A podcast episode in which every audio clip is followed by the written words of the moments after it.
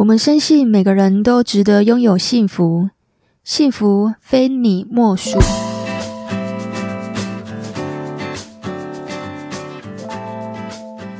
大家好，我是非你莫属主持人杜菲，同时也是美国婚前辅导认证的咨询师。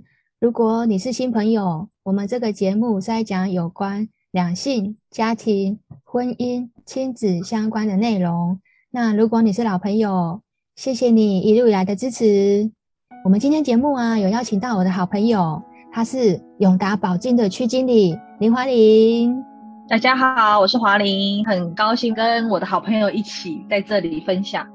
谢谢华玲今天来我们节目哦，因为有一次啊，我们自己有聊到，就是说，哎，为什么要结婚？然后他就跟我说，其实结婚前啊，可以做一些风险规划跟婚前的一些财产配置。然后那一次我就觉得他讲的实在太好了，很适合我们这些单身的听众朋友们，所以我就斗胆的邀请我很忙碌的同学啊，来分享他的经验谈。华丽娜，你觉不觉得说现在的婚姻啊，要么很早婚，要么很晚婚？对啊，有些十七、十八就结婚了，不然就是四十岁到现在还没结婚。没有啦，有些其实也比较晚婚啦。那晚婚其实他们想的东西比较多，考量的事情也很多，就是考量很多啦。像你认识的，他们考量的都是什么问题？比较晚婚的会考量到，哎，对方的三观有没有合啊？譬如说理财观啊、价值观啊，还有呃生活习惯啊，有没有契合？那最重要就是钱呐。可是很多的情侣都不太敢。讲到钱这方面的，所以我们今天就要来聊钱要怎么谈。最好结婚前就要好好的跟对方谈钱，因为就我们两个的那个专业来说啊，其实像我做咨询的嘛，我们有时候也会遇到很多夫妻啊，都会因为钱财务管理不好的话，他就很容易会产生一些分歧，然后就吵架，最后就离婚了嘛。那我们到底可不可以在结婚前就跟对方讨好的讨论跟沟通这件事情？让我们结婚后去避免这个因子去吵架嘛？对，没错，是可以讨论的。可是要看对方愿不愿意跟我们讨论，尤其是在婚前的时候，他愿不愿意跟我们讨论，这才是一个重点。对，但我觉得如果他不愿意在结婚前就跟你讨论的话，我觉得这个婚也不用结了啦。因为结婚后也会遇到很多跟钱有关系的事情啊，那不然养小孩、付房贷、生活一些开销都需要用到钱啊。那你在结婚前都不敢谈了，嗯，你结婚后你该怎么办？真的，其实也有很多的案例耶，就是婚前有很多的案例，像我我身边当中，我讲到呃我妹妹好了，她婚前的时候，呃她有跟她老公讨论这一个，可是她老公就跟她说，我希望财务是分开管理的。那我们只要一个共同的账户在里面就可以了，然后每个月存多少钱当结婚后的基金。可是，在当过程当中都已经讲好了，可婚后之后好像有一有一点点变得不太一样。为什么呢？是因为婚后之后呢，因为前阵子不是疫情吗？那疫情关系呢，他们的共同账户他就没有办法再存进去了。那。只有我，呃，只有我妹妹存进去，那造成我妹妹也会觉得说，哎，那你现在为什么没办法存进去？那你的财务上面是不是有什么样的问题？那她只是简单带过说，因为没有收入，可是并没有清楚讲说，原来她是有负债的，所以我妹妹并不知道她有负债这一段。对，嗯，我们等一下再来聊聊聊聊负债这个话题。我们等一下会来聊聊负债这个话题。不过我想要跟大家讲，就是说，嗯，呃，如果不能够跟你谈钱的伴侣啊，就是绝对不要嫁。那在结婚之前呢，我们最好去多观察彼此的生活模式，还有价值观。就像刚华玲有说的价值观。那在财务问题啊，有共识，然后再共组家庭。那我在十二集，我们非你莫属的第十二集，我有教各位听众如何有技巧的跟伴侣去谈钱，却不伤感情的五个方法。那如果听众朋友们，有兴趣的话，就可以去听我们的第十二集。我在我们的文章下面也会 po 这个讯息。那我觉得女生其实是不是应该在结婚前啊，我们应该要多保护自己？没错。但其实男生也要保护自己啦。只是说我们的节目的话，女生听众比较多一点啊，我们就为了这些女性来谋一点福利，就让华林经理来教我们一下。我们来聊聊结婚前我们应该要做哪些措施呢？我们刚好聊到嘛，第一个，金钱的价值观的差异。这个方面的话，你有没有什么遇到一些约会的经验，然后跟对方金钱观差异很多？嗯，其实有一次，呃，之前跟呃之前的男朋友出去的时候，其实有有有一个行为有点让我有点吓到，就是呃我们在还没交往之前是好朋友的时候，他都非常的大方，就请吃饭啊。然后我想说，哎，这个朋友还蛮有 nice 的。后来真正走入关系之后，交往之后，我发现。呃，好像有点点不一样，因为后来到了出去几次吃饭之后，他付完钱，有一次他付完钱走过来就跟我讲说：“你怎么这么理所当然坐在那边等我付钱？”其实那时候我有点吓到，我说：“怎么会？他会讲这样子的话？”后来我们出去之后就有点呃，有点 AA，就是哎这一顿他请，下顿我请，就变成这样子。嗯哼，有没有可能是这个男生他的家庭背景让他有这样的一个价值观？你有观察过这个男生他们家跟他是怎么样在相处，或是用钱的方式吗？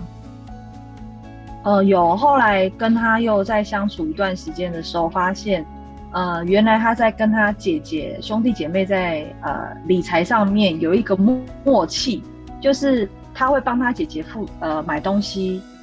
然后他姐姐要给他钱的时候，他不用啊。当他姐姐帮他买东西的时候，他也说不用。但出出去吃饭的时候，几乎都是姐姐付钱居多。嗯，因为他是最小的，所以他们就有共同的默契。可是这个我是不知道的。嗯哼，对，我是后来相处，我去观察他们的生活方式的时候，我才观察到的。我想要请问华玲，华玲的原生家庭呢，也是爸爸跟妈妈是怎么样用钱的方式，有去影响到你的价值观吗？我爸爸妈妈用钱的方式，他们是在一起的，因为呃我们的支出很大，所以就是我爸妈呃主要就是钱，譬如说，哎，我爸可能赚六万，我妈赚三万，那加起来九万就全部用在小孩子跟家用上面或房贷上面，他们是钱一起用的，嗯，对，所以没有分说。你要出什么，那个要出什么，是并没有的，所以他们是共用，等于是说有点像是共用，就是我们的钱就是一起存起来，然后一起用这样子。对，没错，他们是这样子的。所以你在你的这个感情啊，会不会也是因为父母是因为这样子的理财观念，所以对你来说的话，你也会觉得跟另外一半应该也是要一起用、一起存。可是他的原生家庭而言，好像是各用各的。嗯，他们可能会比较分比较清楚。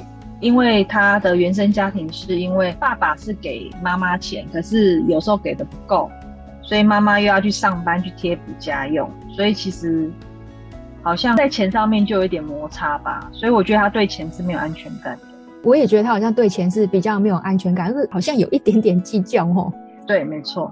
我来讲一下我自己本身的那个案例哈，像我爸爸跟我妈妈，嗯、我妈妈是家管，所以我爸爸所有的钱全部都是交给我妈妈，所以我我的原生家庭而言呢、啊，我会认为男生应该要付钱哦，所以我我其实我的念头不存在这种 AA 制这种东西。那当然我们可以付小钱，可是我总是会觉得说，哎、欸，那大钱应该是男生要出的。那这样子的这个潜意识啊，就会去影响到，哎、欸，我怎么去选择我的配偶。我有发现说我在交往的男朋友啊，每个其实都还蛮大方的，我还不太有遇到那种很小气的，因为如果小气，大概还没有交往，在互动的时候，我应该就把他踢出局了，就 game over 了是吧？对对对对对，所以我觉得，哎，价值观这种东西真的是你要去观察对方的原生家庭，这个很重要。第二个，我们来聊聊看，我们在结婚前啊，应该要做哪些措施？对方有没有欠债？这个你有没有什么相关的案例啊？就像我刚刚有提到我妹妹那一段嘛，就是后来他们婚后，就是因为老公他没有办法再把钱存到他的共同基金里面去的时候，户头里面去的时候，我妹妹就会有点说：“哎，那你钱都花到哪里去？”她就一个很大的疑问。嗯。可是这时候男生碍于面子，他可能就不太想讲，他只会大概讲一下说：“哦，我要付车贷。”哦，我要付信用卡的费用，可是就变得很笼统。那笼统的时候，是不是有时候在这边就会心里闷着想说，我妹就说，好吧，那先不要问。可是日子久的时候，不是就会变成不不平衡嘛？嗯嗯，能量就会不平衡嘛？嗯哼。后来有一天，她大姑就是她老公的姐姐就说，啊，你们什么时候要生小孩呀？那我妹妹就会说都没有办法存钱了，还生什么小孩？他姐姐就说怎么可能没有存钱？都出社会那么久了。后来他姐姐亲自私底下去问他弟弟的时候，才知道哦，原来他林林总总加信用贷款，还有再去结婚的时候，还有再去贷款，他老婆也不知道，他爸爸妈妈也不知道，然后又加车贷，这样林林总总就有四五十万。哇！后来是因为他。对，后来是因为他妈妈出面解决这件事情，然后他妈妈跟他儿子讲了一段话。诶，妈妈是指婆婆的意思吗？对，婆婆的意思。婆婆就说，就跟他儿子说，你没有资格管钱，因为你把自己管钱管到负债，嗯、你应该把钱交给你老婆管。哇，这个婆婆很好哎，所以也不是所有的婆婆都不好嘛。对呀、啊，也是有好婆婆的哦，真的，所以真的也是有好朋好婆婆。对，后后来现在就是她完全就是我妹，现在就是完全管她老公的钱，然后给她生活费。可是这样子，他们感情好像真的变得更好了，因为全部都摊开来讲清楚了。没错，其实以我们咨询的经验啊，嗯、虽然说大家会很害怕说结婚前谈钱很伤感情，可是哈，我们有我有去注意到哈，结婚前愿意谈钱比结婚后谈钱效果要好很多，因为结婚前都谈过了嘛，结婚后其实谈这个东西就非常的理所当然，感情其实真的有比较好诶、欸。嗯，他们现在就非常的甜蜜，因为就知道哎、欸、钱，因为已经知道都是。一样共同也是会存到那个户头里面去，只是说花什么钱，我妹妹会比较清楚。嗯、然后她也没收她的信用卡，嗯、因为她婆婆说你没有资格用信用卡，所以她婆婆就叫她叫我妹说把她的信用卡收起来，算是控管她的支出就对了啦。对，我觉得还蛮好玩。我觉得她有个好婆婆哎、欸，真的是很棒的事情。真的。好，以你的这个观察而言呢、啊，有没有可能说，那如果在结婚前可以去预防对方到底有没有欠债？你怎么看这件事情？有没有欠债哦？其实要看他的消费模式，嗯、还有他的他的呃经济状况。譬如说，他结婚前他是不是真的有房贷、车贷这个问题？那他的薪水一个月多少？其实从聊天当中，大部分都可以了解到。他收入跟支出到底是变负的还是正的，这个可以察觉到的。其实我觉得，因为我们其实当情侣的时候，我们还容易会问说：“哎，对方我们要去吃什么？吃什么好吃的？去哪里玩啊？”其实这时候我们就可以去观察到对方说：“哎、嗯，他平常都是去吃路边摊啊，还是去吃餐厅啊？还是他的消费行为都是买什么样的名牌啊？还是说他都是去住饭店吗？还是去住民宿呢？还是去住什么？就是其实我们可以从这些生活上面的轨迹去了解对方是怎么用钱的。”然后还有一点很重要，嗯、就是要在感情很好的时候聊天，要聊到钱，但要有技巧。什么技巧？这个就要听你讲。下一集吗？没有。下一集我有讲，我们第十二集我有教大家怎么去谈钱哦，大家就去听第十二集。好，我们现在回过头来，嗯、因为今天这集就不讲那个第十二集的内容了。结婚前我们可以做哪些预防措施？嗯嗯嗯、我觉得也有一个很重要，就是第三个，就是。你觉得要不要签婚前协议啊？其实很多人都不敢签婚前协议，只会讲大方向。譬如说，大钱你出，小钱我出，看谁赚的比较多就出大钱，谁赚比较小就出小钱，那都是口头上的协议了。那可是，假如如果要真的走入婚姻的话，我会建议可以做婚前协议。可是很多人不知道，有人会觉得说。一定要讲这么清楚吗？你觉得呢？啊、我觉得，我觉得要讲清楚、欸。哎，你其实婚前协议很多都是有钱人在做的事情呢。越有钱他越怕，越怕你为了他的钱跟他结婚呐。所以大家不要觉得婚前协议好像很伤感情。其实越高收入的人，我们听到，比如说像医生啊、律师啊这种企业家，他们一定会做婚前协议。像你不是有做一些高资产的客户吗？嗯、他们一定肯定都会做一些婚前协议啊。对啊，其实财产本来就是，呃，婚前的时候有分两个区块，一个叫约定的财产，一个叫法定的财产。那其实约定财产又分两个，一个叫分别财产制，一个叫共同财产制。其实就是说，如果我婚前签好分别财产制的话，就是，哎，他以后婚后所有的负债跟资产跟女方是没有关系的。比如说你们共同讲，哎，老公老婆钱是分开的，所以离婚之后，就像有债权人来讨债的话，也是分开的，我也要到老婆的财产，或我也要到老公的财产。嗯。那如果我今天没有在做任何的协议的话，也没有婚前的措施的话，其实大部分叫法定财产。那法定财产的意思是说，如果我今天离婚了，我们可以把我们的财产申请叫一个叫剩余财产差额分配请求权。它就是说，如果我先把我们两个财产减掉各自的财产，减掉负债，还有慰问金，还有无偿的取得财产，然后再除以二。看谁比较多，谁比较少去分配，是这样子的。所以其实，其实你就算没有去做呃约定的话，其实我们还是做法定财产的部分。谢谢华玲这么专业的说明哦。那我觉得夫妻如果资产啊，嗯、他们的工作赚钱如果能力差不多的话，那两个人对于理财消费习惯如果差异很多，或者是另外一个他对财产的这个状况完全不愿意做讨论的时候，其实我会觉得。是不是应该要做这个所谓的婚前协议？因为保障双方嘛，因为大家都很害怕说，哎、欸，我结了婚会不会损失多少钱？那如果说你有这样的担心的话，其实就可以尝试做这种婚前协议啊。嗯，我觉得是蛮适合的。像呃，我讲个案例好了，因为大家都有听过贾静雯嘛，对不对？嗯，对。她非常的有名，你看她现在嫁的很好哦，二婚还是很棒的。对，哦、只是。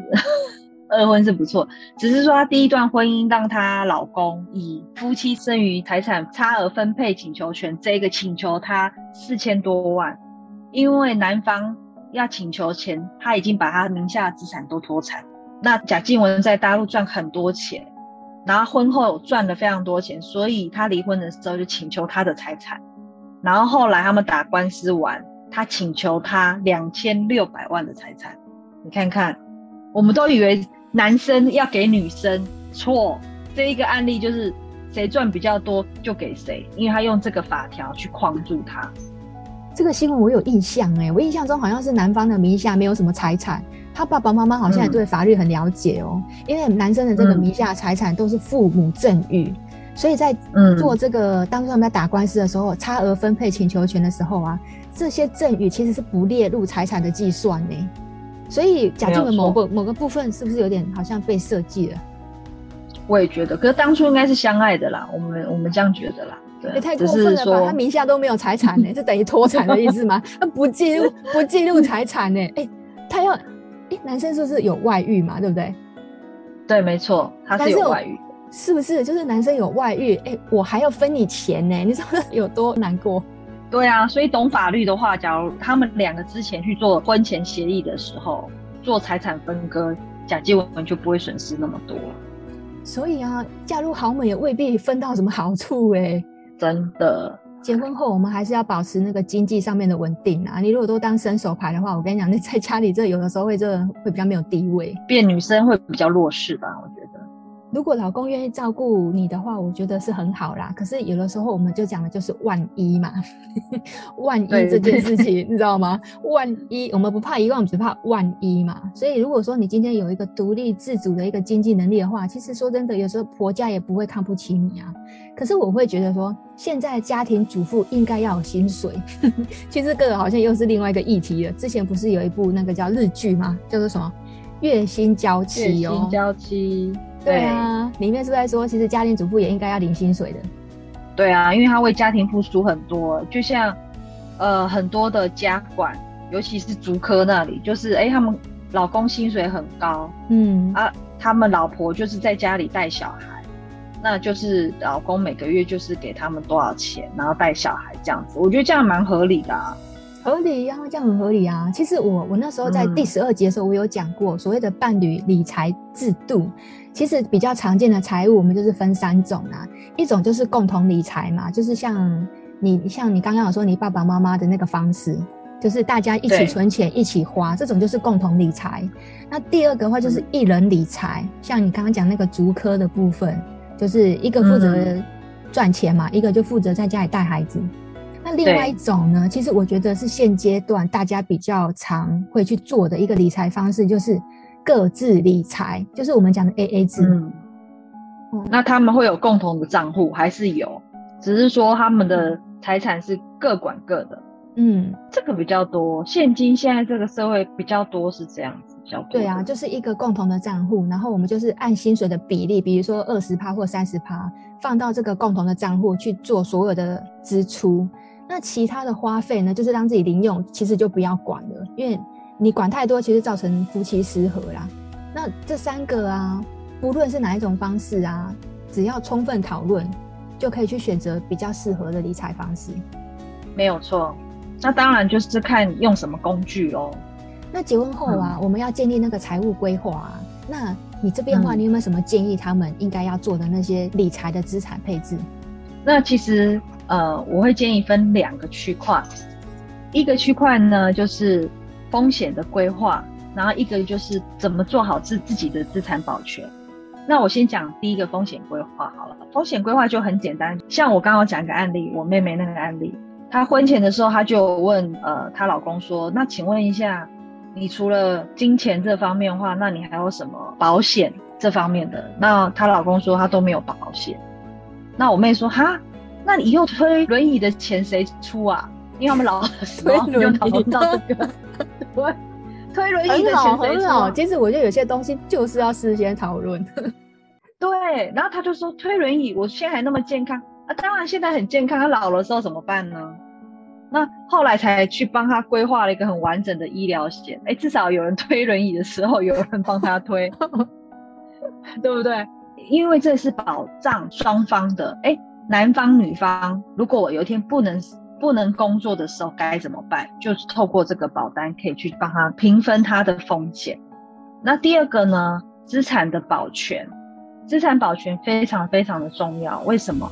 因为在婚后的时候，呃，夫妻他们双方，假如资产是共同的时候，那如果发生一些呃债权上的问题，比如说有人开公司，或有人要进行一些假扣押的时候，你资产是会被扣押的时候，该怎么办？那也可以透过保险的工具，可以帮你做资产保全。其实这两块是很多人现在比较少听到的，因为医疗险的部分风险块比较多人在做，可是资产保全这个区块比较少人在做，因为他们不知道说原来保险也有这样子的功能性。那这个是适合结婚前做还是结婚后做啊？其实资产的规保全的话，婚后婚前都可以做。只是做的、嗯、做的目标性会不太一样，所以婚前到底要怎么规划呢？其实我都会给大家大方向。